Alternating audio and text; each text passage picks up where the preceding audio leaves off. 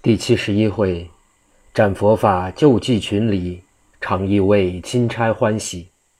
话说济公在张大人行辕中预备一切之事，就叫雷鸣、陈亮进书房喝酒。正在一个要吃酒，一个不叫吃酒之际，户外面人声大震，都说长江水涨起涨雨，高于岸起，还在那里涨呢。不到片刻，必要上岸。我们快向内地逃难吧。济公对雷鸣、陈亮道：“吾的说话如何？现在是这时候了，吾们快出去遇水要紧。”说罢，就把酒杯扑哧的往地上一丢，往外面就跑。跑到园前，只听远远水声大震。济公忙叫二十四个大汉分站两旁，左右各十二人，自己同雷鸣、陈亮计时上台，直至第七层，对着江口正立，吩咐二人。分左右站立，雷鸣在左，陈亮在右。济公双手打了问讯，口中念念有词。雷鸣、陈亮虽然立在那里，心中未免胆怯，昂头向江口望着。不到一刻，只见数十座白山汹涌而至，此时哭声、喊声、水声、浪声四面聚集。雷鸣已吓得战战兢兢，陈亮见水已来至近前，忙问济公道。师傅，你看，水来了。济公只是摇头不言语。陈亮说话之间，水已至二十四人面前。二十四人，大家吓得魂不附体，个个想撒腿逃走。焉知济公欲早料定他们必要吓跑，早用定身法把他定住。那些人虽然心中着急，无奈全身四肢不能动转，只好仍旧立着。不料水到面前，立时停止。不能再进，像被东西遮隔的一般，只从两面行辕墙角外流过去。到后面过行辕，仍是一片汪洋，高于楼起。但见四面流水荡荡，人头浮于水面，有已死的，有未死的。济公见了，把手一招，那些活人、死尸都立时应手而来，从水面上跌下来，滚在没水之地。一霎时，死的、活的。堆满台前，又有许多牛、马、鸡、鸭、羊、猪也浮沉过来。济公在台上立了半夜，将近天明，见后面水势渐衰，不再涌上前来了。这江水已涨尽，不复再涨，这才领着雷鸣、陈亮走下台来。一检点，从水中救出来的人数，活的有二百余人，死的有三百四十八人。济公吩咐活的走进行辕，烤火烘衣，然后从身上摸出几丸丹药来，用水冲成一大碗，就吩咐二十四个大汉，个人把药水每个死人给他一口。一霎时，三百四十八人都把水吐出来，活了转来了。济公也都叫他们到里边去一同烘烤。济公自己也走了进来，走至大堂庭中，见张大人高坐堂上。两旁站立的约有百余人，都在那里发呆。张大人见济公走至里面，忙起身，高声道：“圣僧真是法术无边，果然能把江水隔住，不放他进来。现在那水弄退了吗？”济公道：“要求水退，需等明天晨刻。”张大人道：“这水冲到什么地方为止呀？”济公道：“水到石佛山为止，石佛山后没水。”张大人把舌一声道。这水厉害，从江边到石佛山，竟有三百十余里之遥，怎么竟冲至那边呀？济公笑道：“我占算下来，这一回需冲没人家十万，冲死六十万人。若要不冲到那边，哪里会到这个数目？现在四面算来，刚正见方一千里路。我这一次违了天意，救了你何属的性命，又救了这数百个人。”非但泄露天机，而且大违天意，将来必要遭受重谴。但我和尚也是体天地好生之德，并不是作恶可比，想也不至于十分受罪。说罢，叹了一口气。张大人道：“圣僧，我还要在堂上坐着吗？”济公道：“此刻水已平定，不必再坐了。我们到书房喝酒去吧。”张大人闻言，及时吩咐众人各散。自己跟着济公进书房落座，一面差家人到厨房吩咐备办上等酒席。那家人领命进去，去了半晌出来，附着张大人耳边说了几句。张大人顿时勃然大怒道：“他平时往往在账房中透支银两，总说多预备酒菜，不料今夜才一发水，他就没有东西吃，岂不可恶？你去把他拉出去，给我着实捆打。”家人如奉了旨意一般，飞奔到厨房，不到片刻，就把两个厨子一正一负都带到大人面前跪下。张大人问那正厨子道：“你姓什么？”那厨子战兢兢地答道：“小人姓张，名叫阿福。”张大人道：“你今年多少年纪了？”那张阿福道：“小人今年四十八岁了。”张大人又问那副厨子道：“你姓什么？叫什么？”那副厨子道。小人也姓张，名阿寿，今年四十六岁。张大人道：“你二人莫非是亲兄弟吗？”张阿寿道：“大人猜的一些也不差，我们正是亲兄弟。”济公在旁笑道：“你二人同张大人倒是五百年前共一家。”张大人也笑起来了。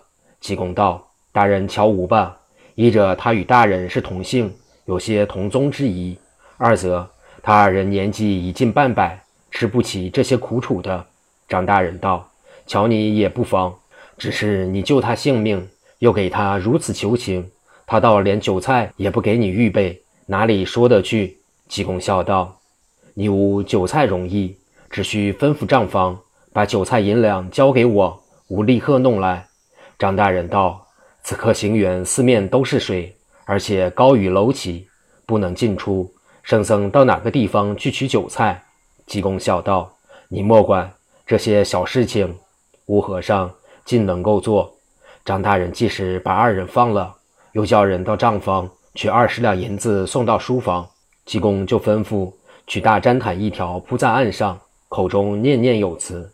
此时，张大人同雷鸣、陈亮都睁着眼睛看，只见那毡毯平铺在案上的，忽然渐渐的高起，高有四五寸，方才停止。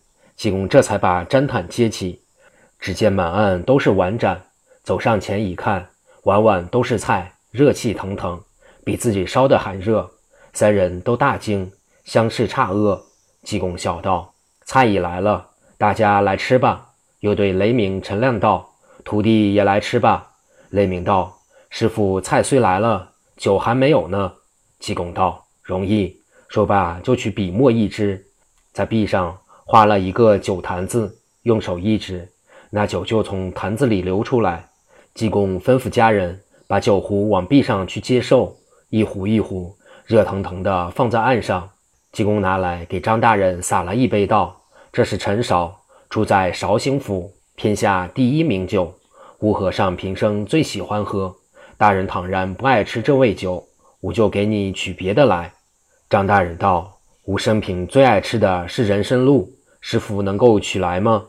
济公道：“容易。”说罢，又取笔画了个人参坛子，也像取少酒一般，用手一指，那露又直流出来了。家人取酒壶去接受，洒在杯中，果然清澈如秋水。济公道：“大人尝尝这味是不是人参露？”张大人吃一口一遍，非但的是人参露，而且比世上估来的还好十倍。张大人赞道。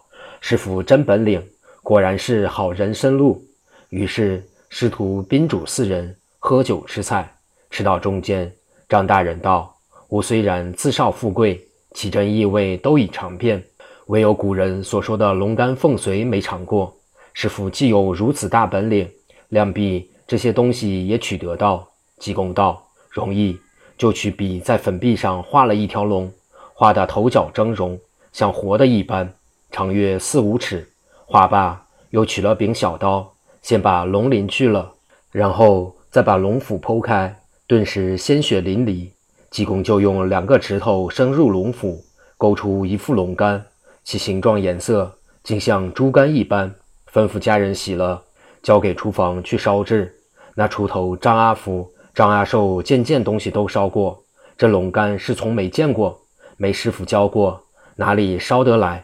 接了这东西，大家面面相觑，不敢作声。倒是张阿寿有主意，他对哥哥说：“和尚既然取得这东西来，必然知道治法。吾们去问他一声，试想这东西世上少有，大人也未必来责备吾们的。张阿福道：“不差，倒是兄弟有主意。”于是二人走到书房中，先给大人请了安，又走至济公面前跪下，给济公磕头。济公道：“你莫非烧制不来吗？”二人道：“是我二人实在烧不来。”济公道：“你先开了油锅，把东西放在锅中。”只一炸就取出来，用五香末撒了，拿出来好吃了。二人领命，如法炮制，送到书房。济公一瞧道：“制得很好，张大人尝尝看，好吃不好吃？”张大人用筷子钳一块一尝，其味鲜脆非凡，果然好滋味，就大赞道：“好味，好味！我平生实在没有尝过，只是龙肝的滋味此刻尝过，那凤髓的滋味。”还没有尝过，再请师傅给我弄一块来尝试尝试。济公道：“好。”于是又起身取过笔墨一支，仍在粉墙上画成一凤，也是栩栩如生的一般。取小刀，在他颈下割下一块肉来，吩咐家人说：“这东西要用文火清炖，不可加入盐酱。”家人拿着跑到厨房，照济公交代，吩咐张阿福、张阿寿二人见。只有三寸与见方，四五分薄厚的一块肉，恐怕烧了收缩愈加小。张阿寿又想出个主意来，把这凤髓用铁钉钉在一块桂皮上，放在锅中，用炭火渐渐地烧起来，烧了半天方才烧好，送到张大人面前。张大人拿起筷子，把这块凤髓钳来，一并放入口中，也觉其味鲜脆，就嚼了几嚼，往下一咽。对济公道：“圣僧真是神仙中人，这种滋味只天上所有。我活了一半世还没尝过，今天方才吃到嘴，所以就独自一个人吃，不与诸位客气了。”济公笑了一声道：“我本只为大人一个人吃，所以才割了一些。我两个徒弟，他常常跟我要吃，就好取给他吃，不必给张大人争这口福。”雷鸣一响。我师父真势利，我二人跟了他数年之久，从未见他弄这东西给人家吃的。今天看他是钦差大人，特地施弄法术驱奉他，哪里轮得到我们？高寒说这等面子话呢。济公笑道：“雷徒弟，你不服输这块东西吗？你莫要怨我，晚上你要吃多少，我准给你取多少，断不食言。”正在说话之际。忽听外面一阵闹，有一件差事，欲知详情，且听下回分解。